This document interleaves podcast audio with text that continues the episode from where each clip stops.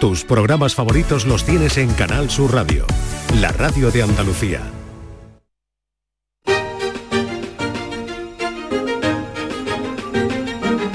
En Canal Sur Radio, Días de Andalucía, con Carmen Rodríguez Garzón. Continuamos en Días de Andalucía en Canal Sur Radio. En este 25 de noviembre, recordamos, es el Día Internacional contra la Violencia de Género. Alisa, yo tenía los pelos por aquí, por la espalda. Toda su cosa era de cogerme de los pelos, de darme contra la pared, me ponía la cara así, la cara así. Y yo no podía respirar. Yo no podía hablar, porque yo no sabía hablar, porque yo era una analfabeta, porque yo era un burto, porque yo no valía un duro. Así ha sido 40 años. El caso de Ana Orantes, esta mujer granadina que denunció en 1997 en Canal Sur Televisión que había sufrido 40 años de maltrato, de vejaciones, de torturas, conmocionó a una sociedad que por entonces mayoritariamente consideraba la violencia machista como algo doméstico, que ocurría dentro de una casa y donde era mejor no meterse. Pero cuando Ana Orantes fue quemada viva por su marido unos días después de contar su terrible, su trágica historia, hubo una reacción de la ciudadanía, de las instituciones, que se pusieron manos a la obra para abordar y para luchar contra esta violencia que mata a las mujeres, que deja huérfanos a los niños, que destroza vidas. Pero sin duda queda mucho camino por recorrer, porque 1.237 mujeres, que se dice pronto, han sido asesinadas desde 2003 y este 2023 está siendo especialmente duro. 17 mujeres asesinadas en Andalucía en lo que llevamos de 2023, 52 en toda España. Son las víctimas de la violencia machista más extrema.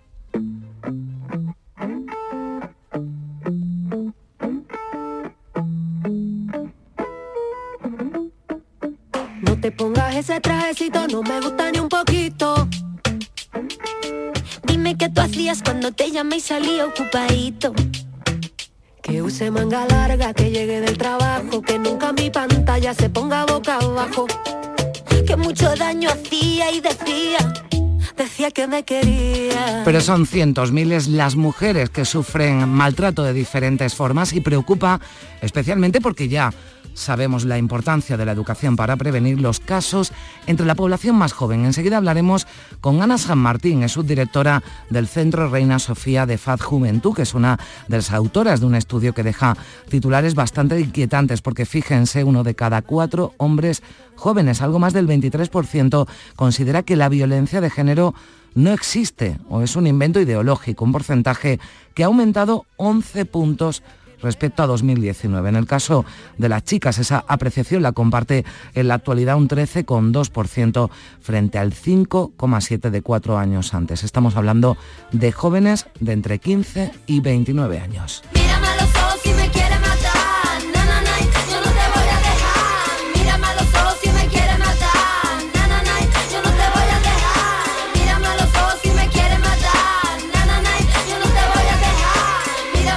Vamos a hablar además con un psicólogo penitenciario que trabaja con hombres condenados por violencia de género. Vamos a estar en Málaga, allí la policía local ha realizado un cortometraje protagonizado por los propios agentes para concienciar sobre la violencia machista. En Córdoba hay una ONG que trabaja con mujeres que han llegado en patera a nuestras costas con bebés o embarazadas y que son un objetivo prioritario para las redes de trata. Y también hablaremos de las dificultades laborales a las que se enfrentan las mujeres víctimas de la violencia de género.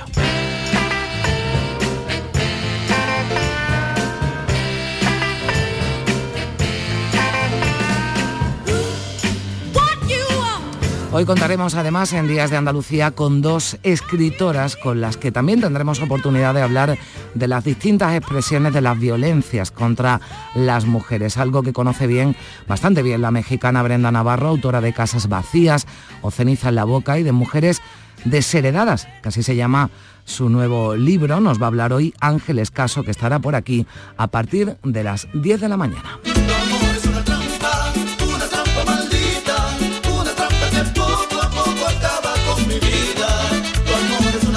Pero antes tendremos a nuestra querida Nuria Gaciño hablando de deportes. Bueno, hoy de tramposos en el deporte porque vamos a repasar los casos más sonados en España y en el mundo de dopaje. Ya les anuncio que en el capítulo de las excusas van a alucinar, como alucinamos cada sábado con las clases del maestro Gil de Galvez, que hoy nos hablará de Juan Navarro Hispalensis, como apodaron a este compositor. ¿Para qué voy a ir a París si mi amor está contigo? ¿Para qué viajaría a Roma si era mi monumento favorito? ¿Para qué iría a Buenos Aires si buenos son mis días contigo? Dime para qué ir a Dubai si tu besito está más rico. Y es que tú tienes que todo esto que les proponemos no sería posible sin el trabajo de nuestro magnífico equipo, así que gracias a María Chamorro y Primi Sanz que se encargan de la producción y a Manolo Fernández y José Manuel Zapico en los mandos eh, técnicos. Gente sencillita pero muy grande.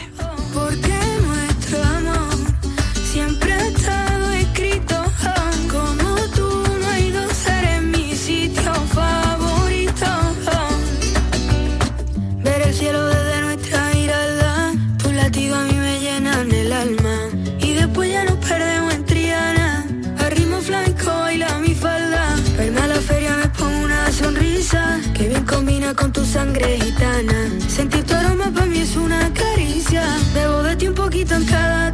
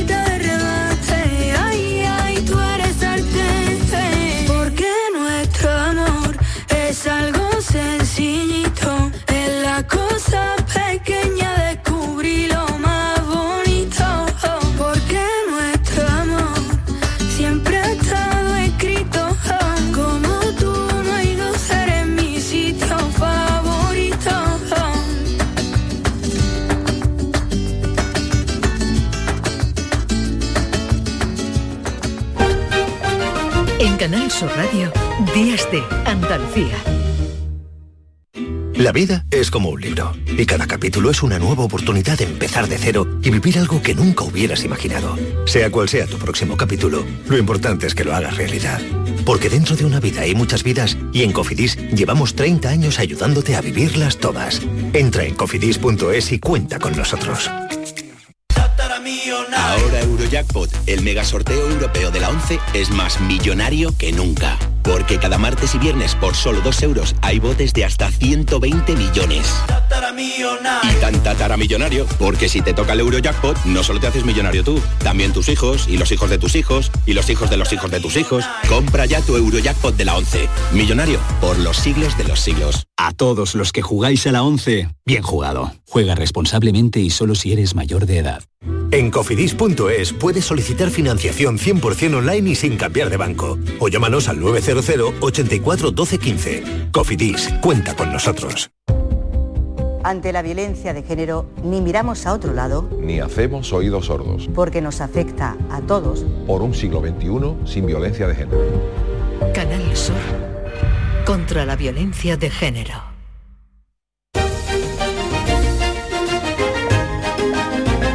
En Canal Sur Radio, Días de Andalucía, con Carmen Rodríguez Garzón.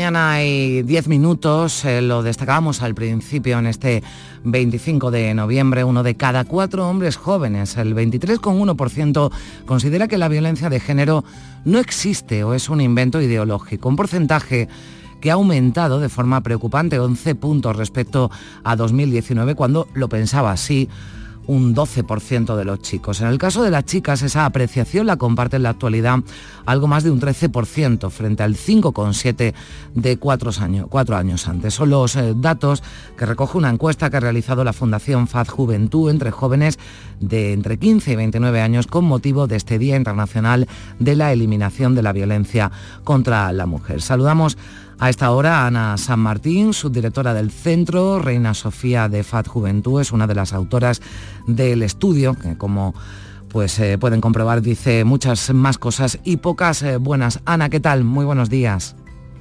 Hola, buenos días, ¿qué tal? ¿Por qué ese aumento? ¿Por qué ese aumento tan preocupante de chicos y también de chicas que niegan la violencia de género? Bueno, eh, la verdad es que creemos que es un, un hecho global, ¿no? Quiero decir, eh, parece que no solo en jóvenes, nosotros, claro, ponemos el foco en jóvenes porque es con la población con la que trabajamos, pero esto es algo que está ocurriendo también en la población adulta, ¿no? Eh, se ha roto el consenso social, el consenso social en torno a la existencia de violencia de género y la preocupación por combatirla, desde hace unos años, pues se ha roto y en el debate público hay contraargumentos, ¿no? O sea, toda la lucha feminista está muy debatida, ¿no? Mm y eh, encontramos estos debates públicos que antes pues no los veíamos de esta manera, ¿no? Antes eran como, estaban mucho más eh, aislados, yo creo, en, ciertos grupos y ahora esto se ha generalizado, ¿no? Entonces entre la gente joven ha calado en porcentajes que no son, eh, o sea, son significativos, pero son minoritarios. Yo creo que esto es importante mm. decirlo, pero efectivamente nos preocupa, como has dicho, que ha aumentado ese porcentaje. Claro, porque estamos hablando de 11 puntos con respecto a 2019, es decir, hace cuatro años eh, ha pasado de un 12 a un 23%, casi se duplica eh, el número de, de, chicos, como decimos, entre 15 y 29 años que hablan de la violencia de género, bueno, pues como algo que no existe o que es un invento ideológico. Hay quien eh, no la niega, pero transmite, ¿no? Y creo que también esto es destacable, una postura derrotista, ¿no? Como que esto es inevitable y que no se puede hacer nada. Sí, sí, vemos posturas efectivamente como unas más tibias y otras más combativas en este sentido, ¿no? Es algo inevitable en la pareja o que si es de poca intensidad no es un problema, hasta este argumento inicial que has comentado de que no existe y es un invento ideológico. Como digo, eh, esto tiene mucho que ver con, con este movimiento, creo, generalizado de, ruptura del consenso y con que creo que el feminismo también ha avanzado mucho en los últimos años, quiero decir, ha estado muy visible, como hacía tiempo que no lo estaba, ha habido mucha legislación, mucha política pública y eso genera reacción también, ¿no? Mm. O sea, creo que tiene que ver también con, bueno, pues con movimientos probablemente más significativos o más agresivos y que hay una parte de la población que reacciona ante esto, ¿no? Mm. Y son argumentos, como digo, que circulan en el discurso público, en las redes sociales y que la gente joven, entre ellos, también calan, claro.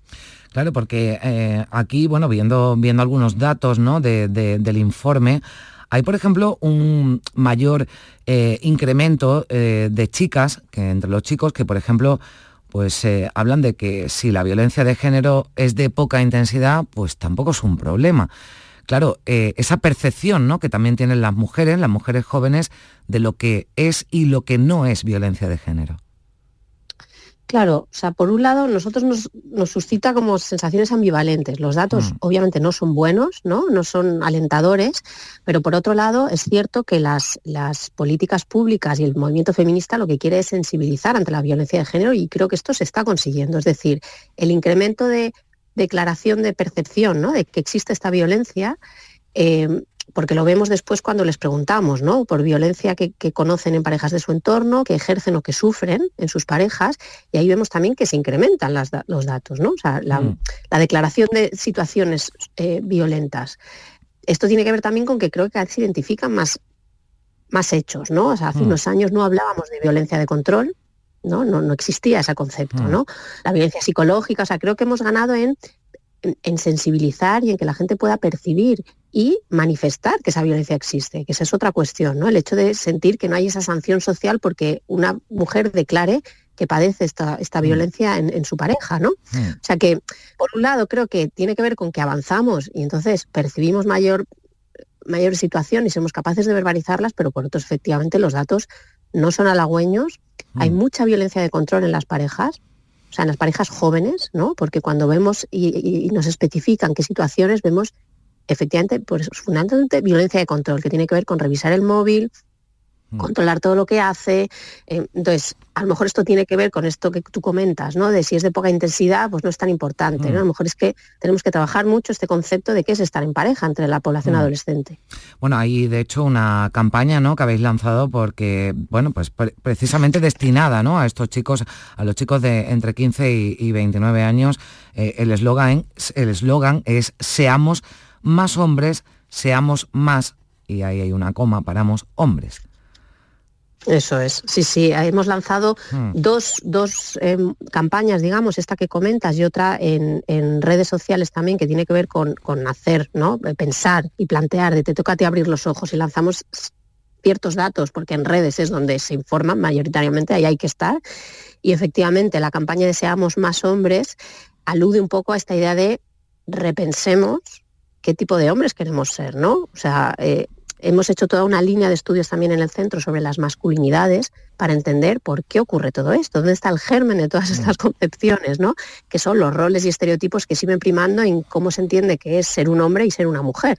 Y eso se pone a funcionar en pareja, mm. ¿no? De una manera eh, radical, digamos. Bueno, pues esperemos que, que, sean efectivas esas campañas, que ese debate, que es bueno que exista también, pero que bueno, se incline más por, em, hay, que, hay que decirlo, son muchos más, aunque preocupa ese incremento de quien niega la violencia machista, pero son muchos más los que eh, si la consideran les preocupa y son conscientes ¿no? de, que, de que existe y con eso nos quedamos y esperemos ya que el próximo año, en la próxima encuesta, los datos sean muchos mejores. Ana San Martín, su directora del Centro Reina Sofía de Fa Juventud y una de las autoras de este estudio del que hemos hablado. Gracias por estar con nosotros. Buen día.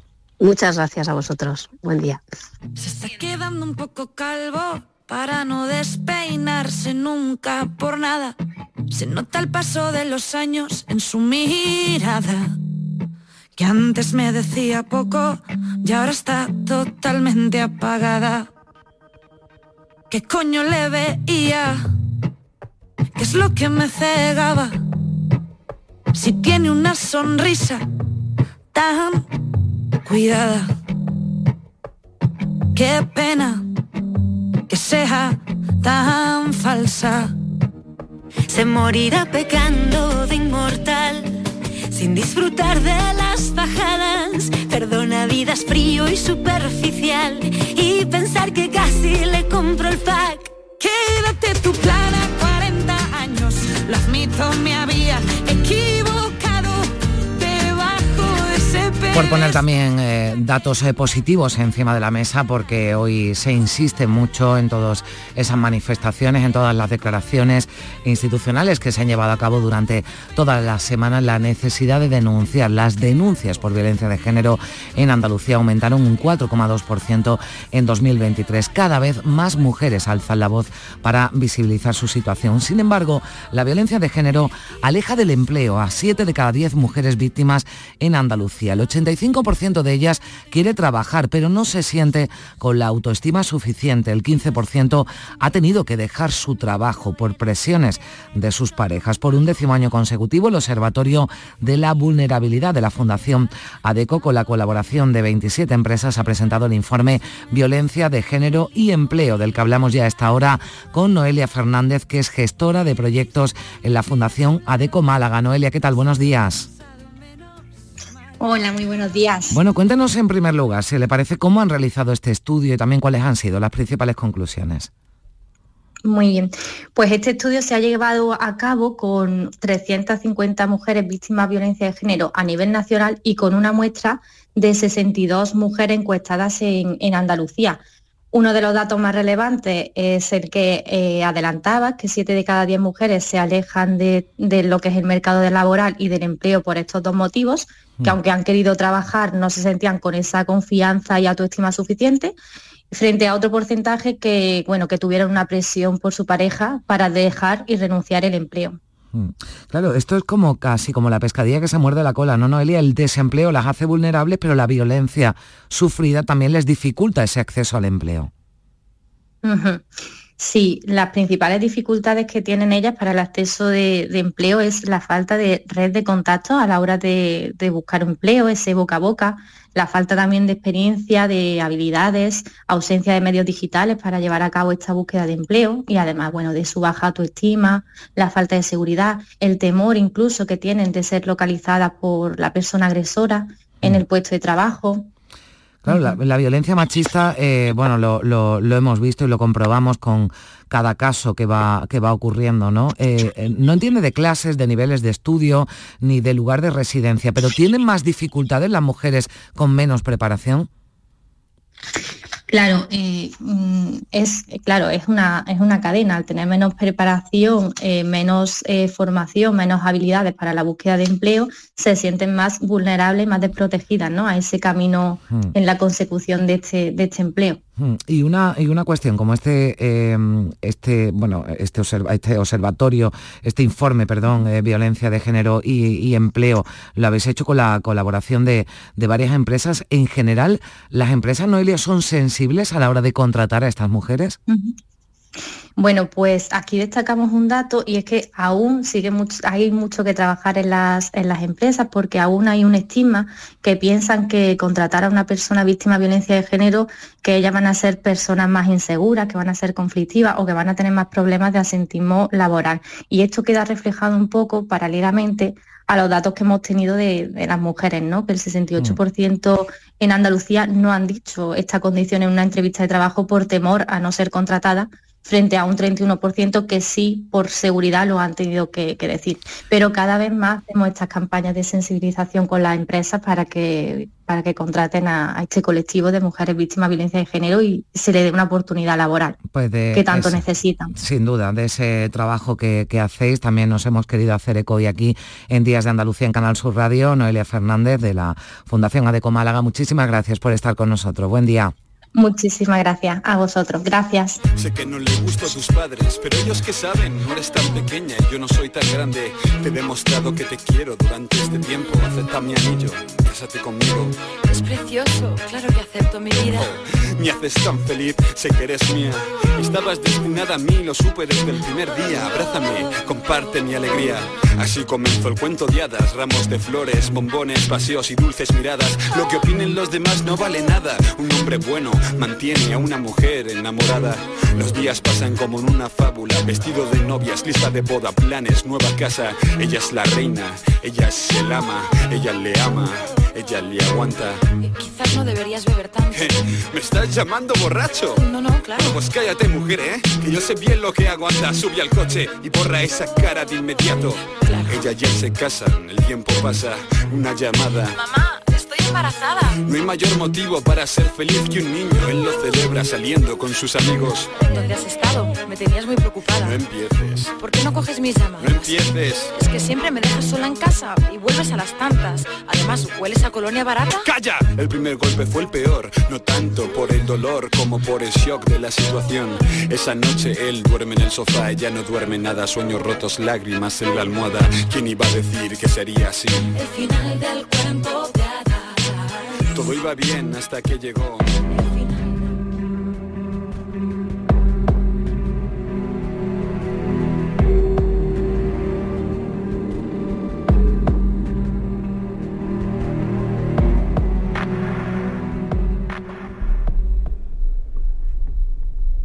Desde que pasó aquello, no he vuelto a ir por allí.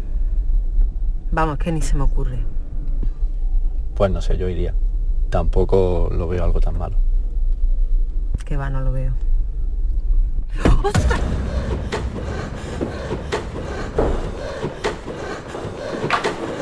¿Está usted bien, señora? ¿Está usted bien? Sí, sí, sí, sí, no pasa nada, no pasa nada. lo siento, perdone, perdone, perdone. Solo estoy que me duele, estoy un poco mareada. ¿Mareada? Pero si está sangrando.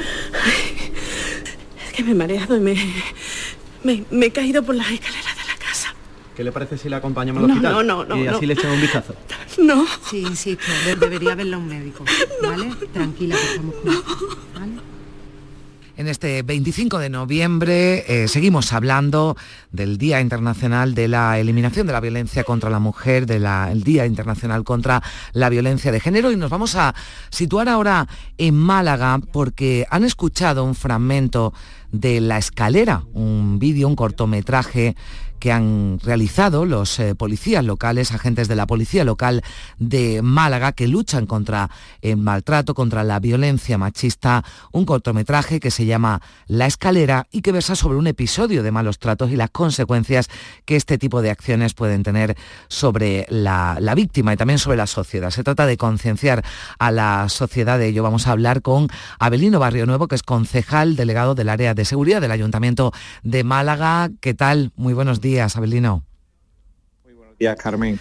Bueno, pues eh, ¿cómo, se, cómo se, le ocurre ¿no? a los policías locales, a la, al Ayuntamiento de Málaga, este cortometraje, la, escalera, ¿no? que sirve un poco, como decíamos, para concienciar a la sociedad y también para bueno, pues, eh, mandar ese mensaje ¿no? a las víctimas sobre la necesidad de denunciar? Eh, coincidiendo precisamente con el día de hoy, del eh, Día Internacional de la Eliminación de la Violencia contra la Mujer, eh, que celebramos en el día de hoy, pues por parte de la Policía Local de Málaga, pues se ha querido hacer un cortometraje de alrededor de tres minutos eh, basado en un hecho real mm. y donde los personajes, eh, bueno, pues son agentes del GIP, del Grupo de Investigación y Protección, que son agentes especializados en la protección de las víctimas de violencia de género. Desde el Ayuntamiento de Málaga eh, damos protección a un alrededor de medio centenar de, de mujeres.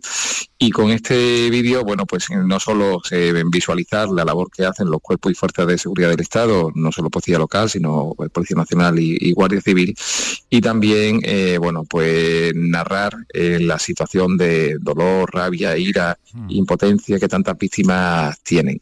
El fin principal de este, de este vídeo eh, que es el segundo que se realiza y en el año 2019 publicamos uno que era el título bajo el título Cenizas que animo a que lo vean a través del canal de YouTube de la Policía Local. Lo que se intenta con este vídeo es que las personas denuncien. Es decir, que sepan que nadie, porque muchas veces en el tema de la escalera es la, excusa de cuando alguna persona va a un hospital y tiene lesiones, muchas veces dicen que se han caído de una, de una escalera. Es un poco por eso el título de este, de este mm, cortometraje.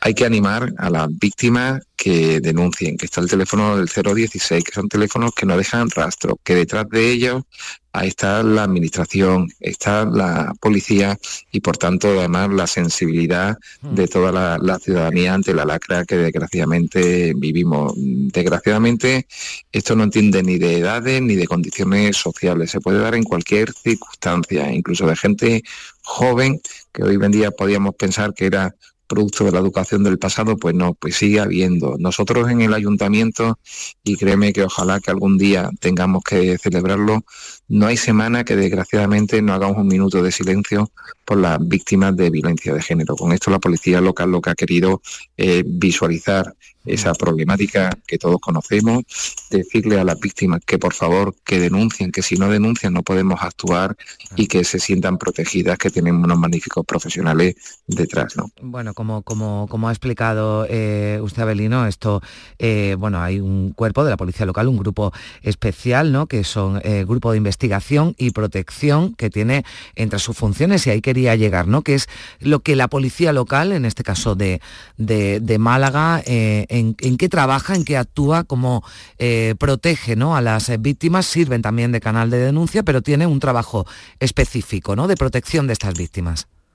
Sí, está el, grupo de investigación y protección, que son unidades de paisanos, que a través del sistema Biogen, que está suscrito con el Ministerio de, del Interior, la Policía Local de Málaga, eh, le damos cobertura y protección en bajo y medio. En, eh, nosotros tenemos designadas unas 400 y pico, casi 500 mujeres mm. y lo que tenemos es un seguimiento eh, permanente tanto de, de ella como de los presuntos maltratadores o personas que han sido, que han sido condenadas. De hecho, por intentar eh, visualizar y facilitar además que, que estas personas víctimas de violencia de género se les facilite eh, la posibilidad de denunciar, de hecho, este, en el próximo pleno llevaremos una, una moción, no solo la institucional que aprobada por todos los grupos con respecto al Día Internacional de la Erradicación de la Violencia de Género, sino una en la que pedimos además que se nos devuelvan las competencias judiciales. ¿Para qué? Para que en las ocho jefaturas de barrio que tenemos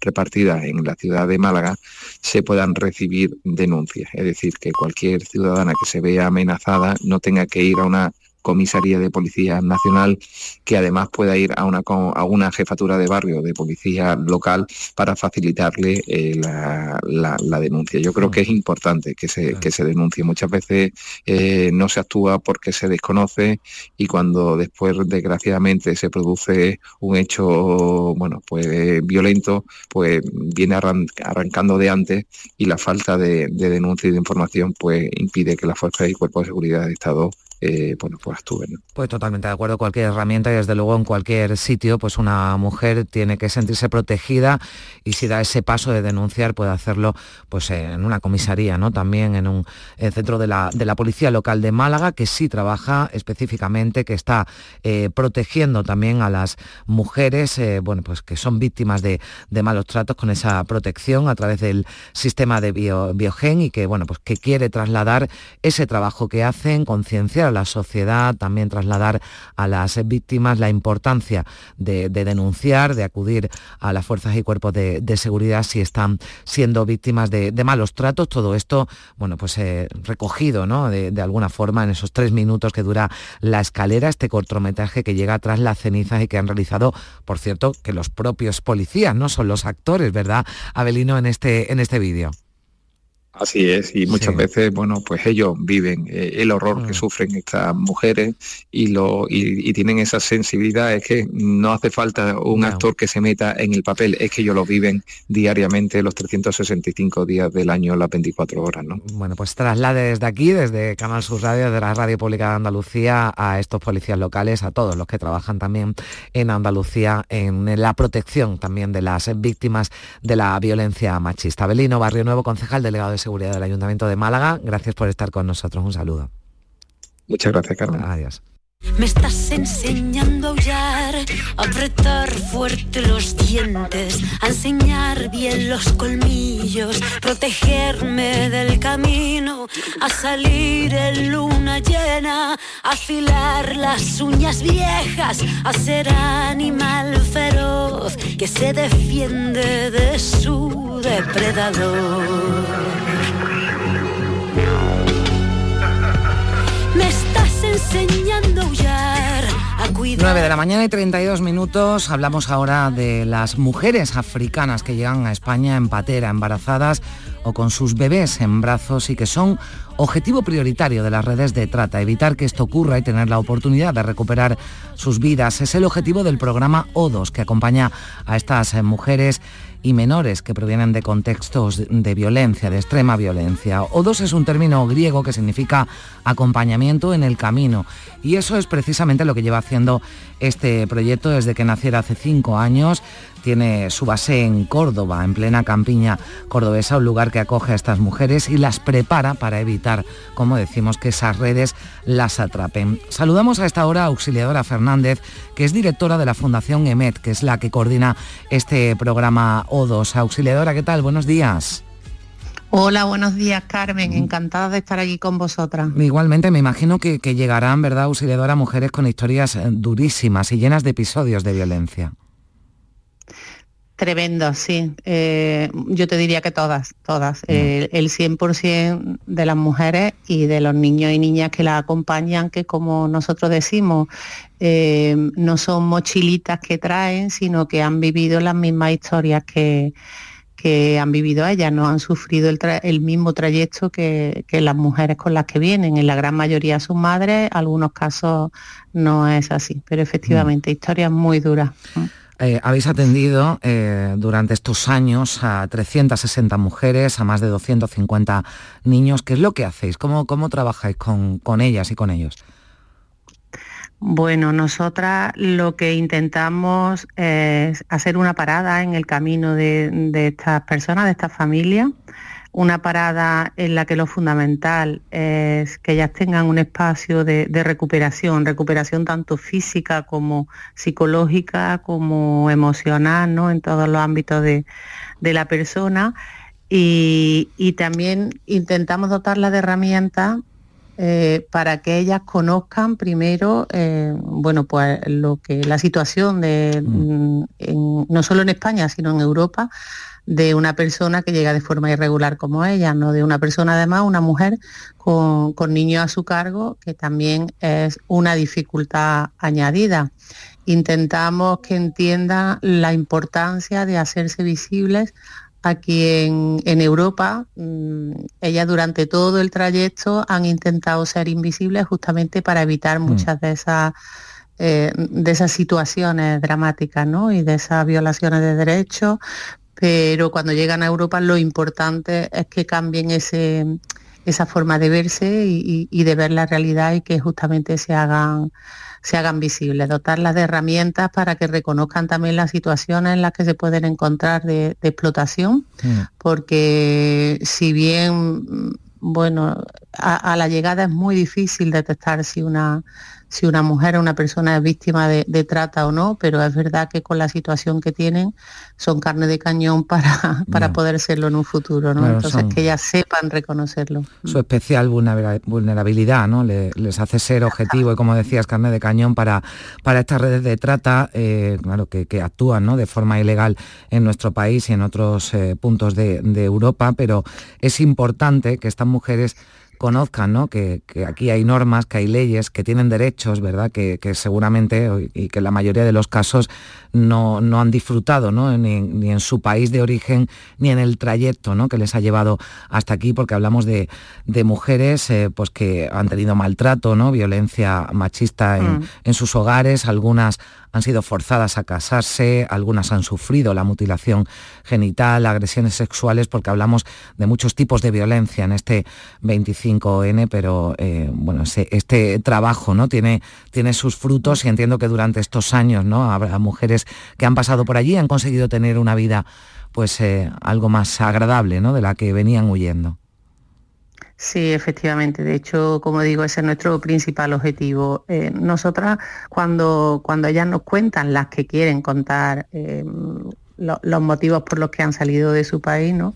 Algunas nos dicen que, que en África la mujer no es nada y que justamente vienen aquí intentando sobre todo porque muchas de ellas efectivamente ya han sido obligadas a casarse, ya le han practicado la mutilación genital, pero vienen con su con su hija para evitarle eso a, a, a su hija, buscan libertad, nos dicen dignidad y, y efectivamente eso es lo que nosotras pretendemos. Si hemos, bueno, algunas de ellas ya han, han sido reconocidas con, con el Estatuto de Asilo, de Protección Internacional, eso les garantiza una vida pues efectivamente muchísimo más tranquila que otras de las demandas Bueno, que una vida normal, ¿no? Que es lo que se merecería cada una de las mujeres de- del mundo y, y, bueno, en situaciones, en Eso países es. de, de África en los que no se respetan ninguno de sus derechos. eh, ahí está la Fundación EMET, este programa O2, este acompañamiento en el camino para, para estas mujeres. Muchísimas gracias, auxiliadora, por, por atendernos y también por ese trabajo maravilloso que, que hacéis para ayudar a, a estas mujeres. Un saludo. Gracias, Gracias. gracias, a vosotras por ponerlo en el día de hoy en, en antena. Gracias, Gracias. adiós. Hoy que la tierra no es plana, ni la ciencia ya es de herejes, hoy que no marcan tendencia, más las pinturas rupestres, hoy que no tienen sentido las palomas mensajeras, ahora que por fin las redes unen al planeta. Ella no es la princesa delicada que ha venido a este par y a estar sentada. Ella no es solamente lo que ves, allá ni tú ni nadie le para los pies. Déjala que baile con otros zapatos, unos que no aprieten cuando quiera dar sus pasos. Déjala que baile con faldas de vuelo, con los pies descalzos dibujando un mundo nuevo. Déjala que baile.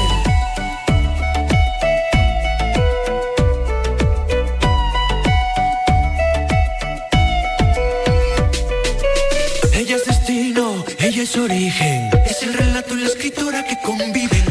Esta semana se entregaban los reconocimientos del Ministerio de Igualdad con motivo del 25N de este Día Internacional para la Eliminación de la Violencia contra las Mujeres. Galardones que se entregan a personas, a proyectos, a instituciones que durante este 2023 han sido reconocidas por su labor en diferentes ámbitos en la lucha contra las violencias machistas. Entre los galardonados este año, el colectivo de psicólogos, psicólogos penitenciarios por su labor en la intervención terapéutica con hombres condenados por violencia contra las mujeres. Uno de esos psicólogos penitenciarios es José Gil Pinardo. Hola José, ¿qué tal? Buenos días. Hola, buenos días, Carmen. Bueno, cuéntanos cómo es el trabajo, cómo trabajan con los condenados por, por violencia de género, qué terapias, qué intervenciones se llevan a cabo en las prisiones.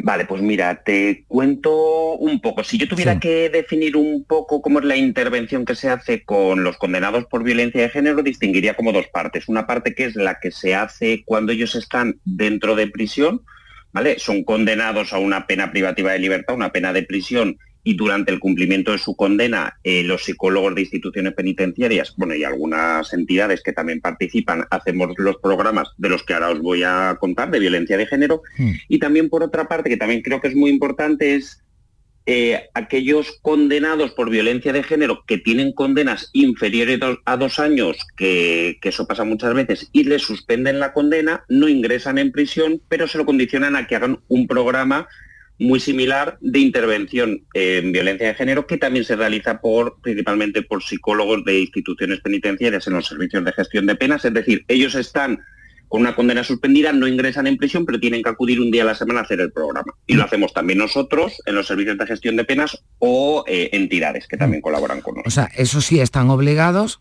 en sus condenas para eludir la cárcel a realizar ese tipo de programas, ese tipo de terapias. Pero en, en el caso de los que están cumpliendo eh, penas, ¿estas eh, terapias, estos programas son voluntarios o también están obligados a cumplirlo? No, son voluntarios. Todo el tratamiento que ocurre dentro de un centro penitenciario es voluntario. Entonces nosotros, bueno, los psicólogos, las juntas de tratamiento, todos los profesionales que trabajamos, a todos aquellos condenados por violencia de género, pues en todas las entrevistas y a lo largo de su seguimiento, a lo largo de la condena, intentamos motivar de la importancia que tiene el, participar en los programas de tratamiento por su bienestar, por su posibilidad de, mejorar, de posibilidad de eh, disminuir su, su reincidencia luego en un futuro. Pero aproximadamente, para que nos hagamos una idea, de cada 100 internos que están condenados de, por violencia de género solicitan participar más o menos un treinta y tantos por ciento. O sea, hay un que- 60% al que, que deciden no participar en los programas de violencia de género dentro de los centros penitenciarios. Y para hacernos una idea, es un porcentaje bajo, porque estaría bien ¿no? que todos se, se sometieran a, esa, a esos programas y a esa intervención. Entre los que participan en esos programas, ¿hay una menor reincidencia? Sí, sí, sí. Eh, de los que participan, o sea, los estudios de, de cómo funciona un programa de tratamiento, eh, pues cada, cada persona o entidad que realice ese estudio, pues hay gente que valora si disminuye la reincidencia, otros si cambian aquellos factores psicológicos que pueden influir. Entonces, a mí me parece como muy importante la reincidencia, porque al final, si yo intervengo con un grupo de, de 10 condenados con violencia de género, a mí me interesa que esos, es- esos penados no vuelvan a reincidir. Entonces, eh, con carácter general, o sea, yo no soy como muy experto en cifras, pero podemos decir que mm, el colectivo de personas condenadas por violencia de género suele reincidir con carácter general entre un 30 y un 40%, según los estudios. Pues cuando participan en un programa de intervención, eh, se reduce aproximadamente a un 15% y en los que se hacen fuera de prisión, que hablábamos antes de los, de los condenados, de los que tienen condenas suspendidas, o sea, hay estudios que disminuyen hasta un 6%, que eso para mí es muy significativo. De 100 que participan, 94 no vuelven a reincidir, es un número muy bueno. Pues hay tanto, ¿no? Habla de la, de la efectividad de, esas eh, terapias, de esos programas que se hacen de forma individual, se hacen de forma colectiva, en grupo, tienen varias fases, eh, José con carácter general eh, se realizan de forma grupal, o sea, se pueden hacer pequeñas intervenciones individuales, pero lo normal es juntar un grupo de personas ya condenadas por violencia de género, hablo en un centro penitenciario, hmm. juntas de 10 a, a 15 penados y sueles, eh, hay veces que al principio haces sesiones individuales un poco para ir explicándole cómo es el programa, eh, para fomentar la, motivación a participar, que yo creo que es uno de los graves problemas, como te decía, hay un 60 que no quiere participar, un 60%. Y luego ya empiezas a hacer el programa que es una vez a la semana, eh, una sesión semanal de dos horas, dos horas y media aproximadamente, donde de forma grupal vas trabajando diferentes aspectos y suele durar, eh, dependiendo, hay veces que lo enfocamos a condenas muy cortas de prisión, porque hay veces que nos encontramos que hay internos que tienen condenas muy cortitas de mm. violencia de género. Entonces hicimos una versión más reducida de ese programa para poder intervenir y que no se nos quedaba, se nos quedasen fuera de, esa intervención, y luego un programa más largo que dura a lo mejor un año aproximadamente.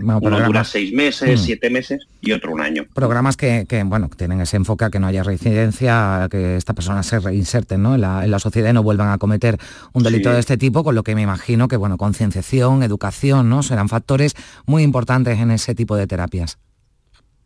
Sí, se trabajan, se trabajan diferentes aspectos. O sea, si, si tuviéramos que, resumir un poco qué se trabaja a lo largo, o sea, de forma muy resumida a lo largo de todo, mm. de todo ese año, la primera parte que se hace es un poco de conciencia grupal y de motivación hacia el cambio, que yo creo que es muy importante, y luego se empiezan a trabajar las, las emociones. Son como esas carencias que suelen tener las personas condenadas por violencia de género, pues se van trabajando a través de diferentes módulos. Hay un módulo referente a la identificación y a la expresión de las emociones.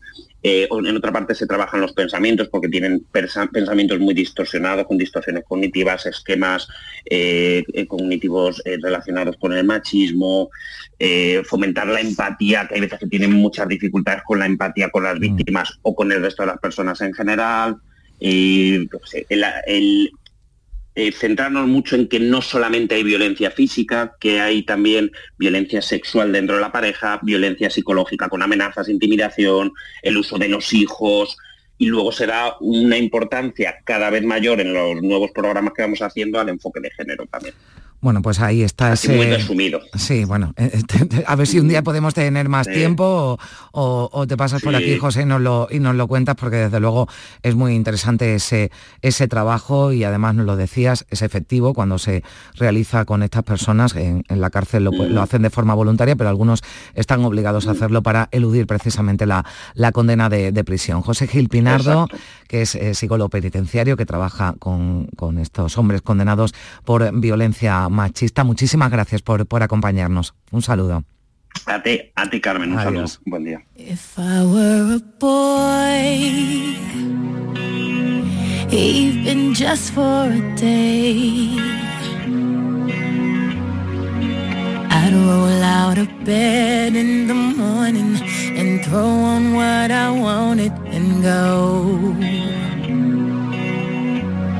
Drink beer with the guys and chase after girls. I kick it with who I wanted, and I never get confronted for it. Cause they stick up for me. If I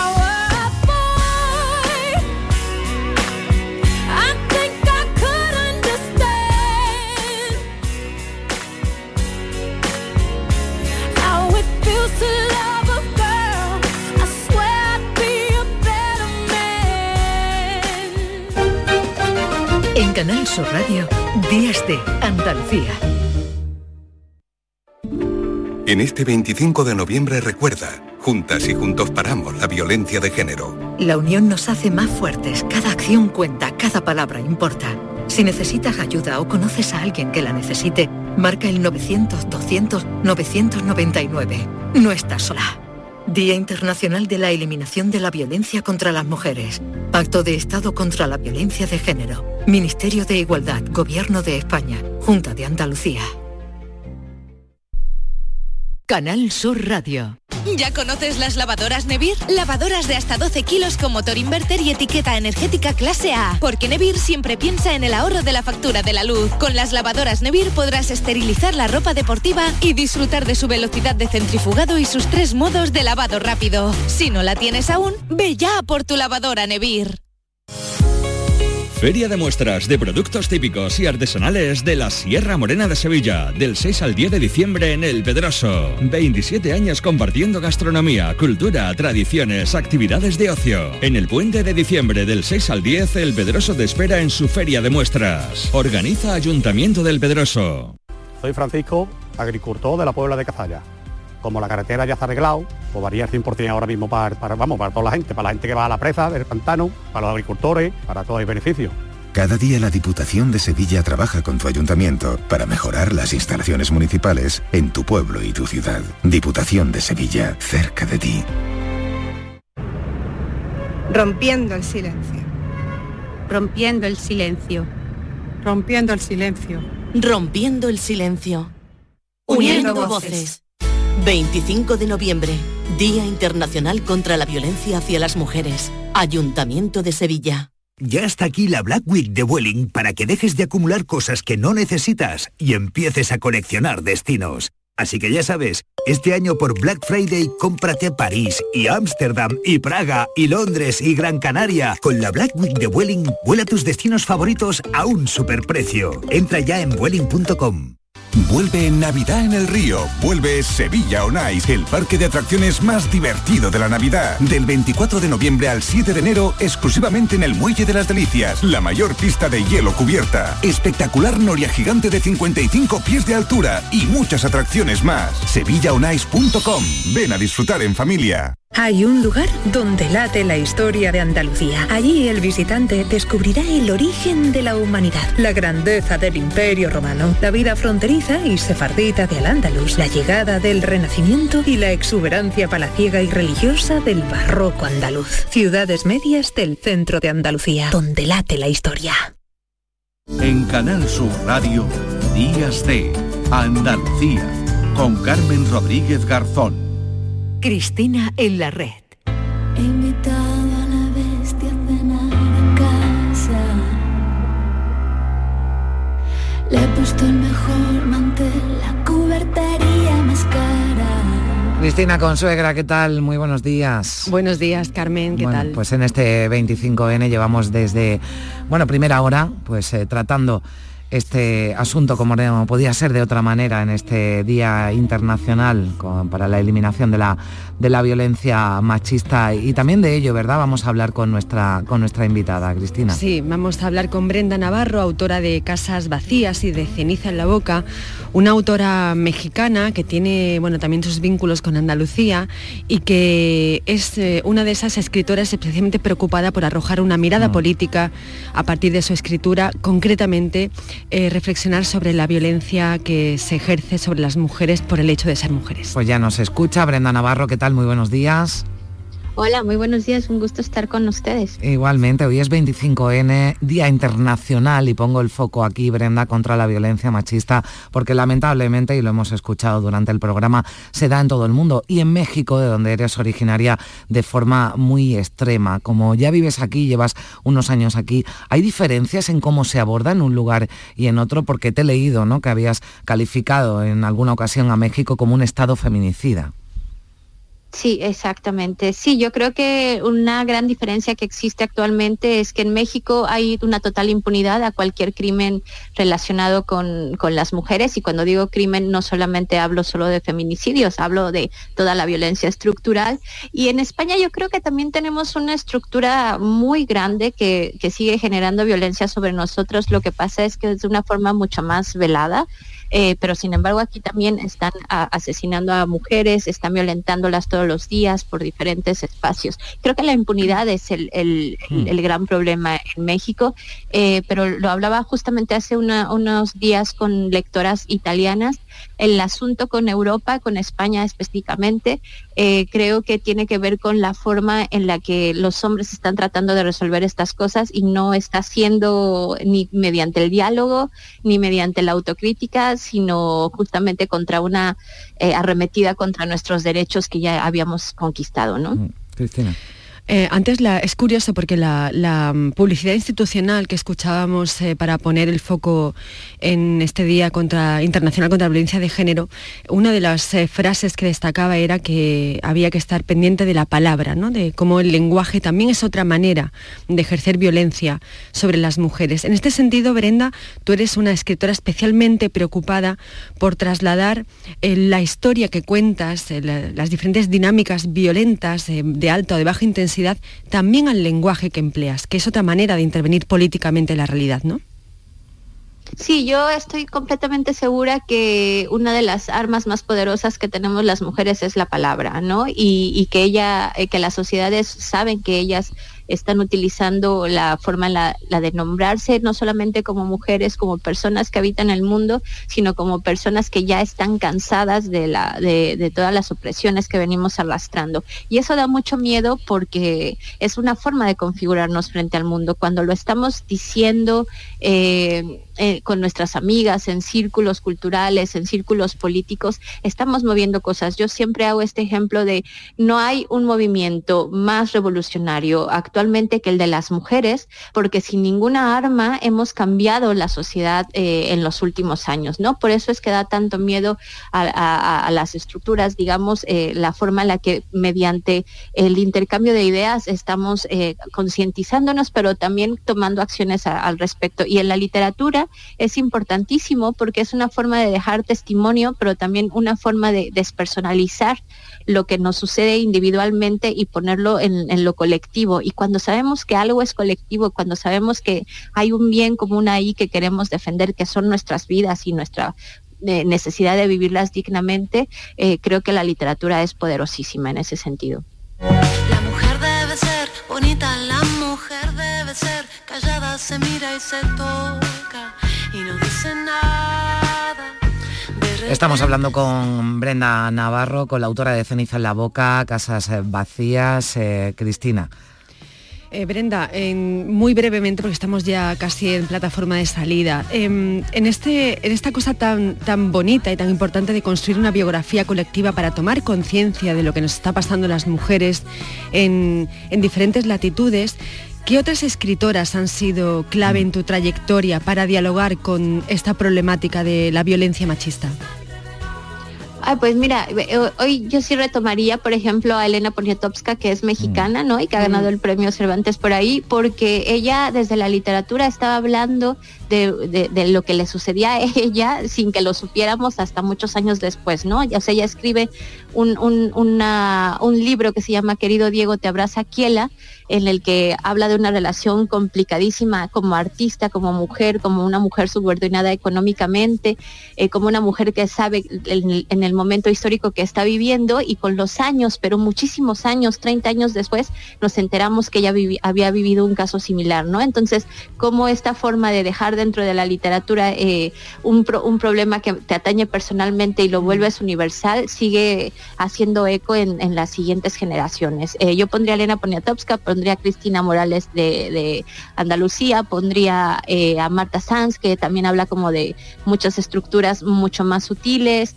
hay un montón de escritoras, ¿no? Mm. Dolores Reyes de Argentina es un ejemplo increíble sobre... sí, sí, sí. sí afortunadamente, ¿verdad, Cristina? Cada vez eh, vamos trayendo aquí más ejemplos. Hay escritoras que, eh, bueno, pues se van abriendo, ¿no? Además, cada vez eh, más camino y están situadas, ¿no? En los libros siempre más leídos, cada vez más mujeres. Y eso, sin duda, es de agradecer porque las mujeres tienen mucho que decir y porque además la mayoría de los lectores son lectoras. Así que... Y, si me permites la coletilla, Carmen, es decir, algo muy importante cuando una escritora eh, describe el mundo eh, no está describiendo el mundo de las mujeres, está describiendo el mundo de los hombres y de las mujeres. A ver si nos quitamos ya esa caspa de encima de una vez por todas. Pues eh, lean, lean a mujeres y lean a Brenda Navarro, autora de Ceniza en la Boca, Casas Vacías, a la que agradecemos mucho que nos haya acompañado hoy aquí en Canal Sur Radio. Brenda, un saludo. Gracias. Muchas gracias. Gracias. Un abrazo fuerte, Brenda. Hasta un la abrazo, próxima Carmen. semana. Adiós. Chao.